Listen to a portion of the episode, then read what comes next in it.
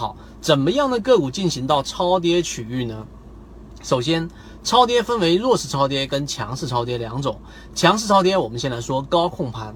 之前我们花过一个篇幅给大家详细去讲过高控盘，是把大家的这一种原来对于控盘个股的这种想法完全给颠覆掉了。为什么？我们提的第一个问题是你认为上涨的个股更容易拿到筹码，还是下跌的个股庄家更容易拿到筹码呢？想想这个问题，很多人会以为下跌的过程当中，庄家是最容易拿筹码的，因为成本低呀。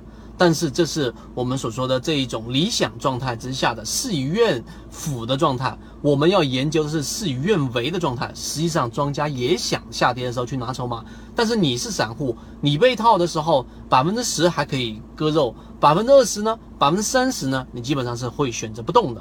于是，在这种位置是很难拿筹码的。庄家在二十块钱往下打的过程当中很难拿筹码，但是如果说他通过在十七、十八块钱往上拉升的过程当中，你的亏损减少了，会出来一部分散户。那么，当你的个股涨过一波之后，回到你成本的时候，前期被套了一年的散户就会把筹码交出来，最终实现高控盘。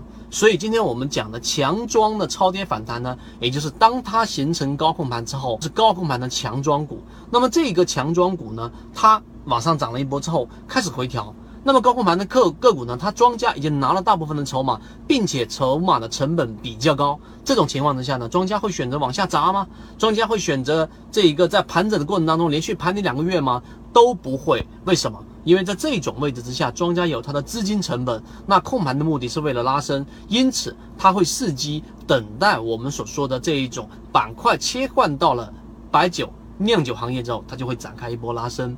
所以呢，我们要去寻找强势超跌的过程当中呢，你第一个条件一定是要高控盘的个股，第二个它一定没有干嘛呢？创出新高之后拉出百分之五十甚至翻番的这种利润。第三个，当个股出现调整，调整可以达到随手突破的我们所说的这种下趋势，或者说是蓝色区，蓝色区基本上是极限了，很难达到。那么这种下跌过程当中是要放出巨量吗？实际上是不用放出巨量，或者说它不会放出巨量的。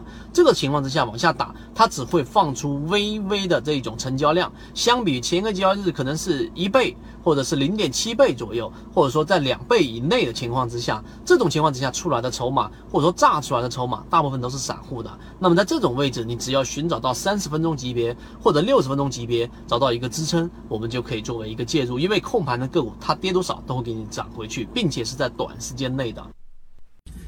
我们现在正在讲解实战系统专栏，完整版呢有视频，非常详细的讲解和详细的图文讲解。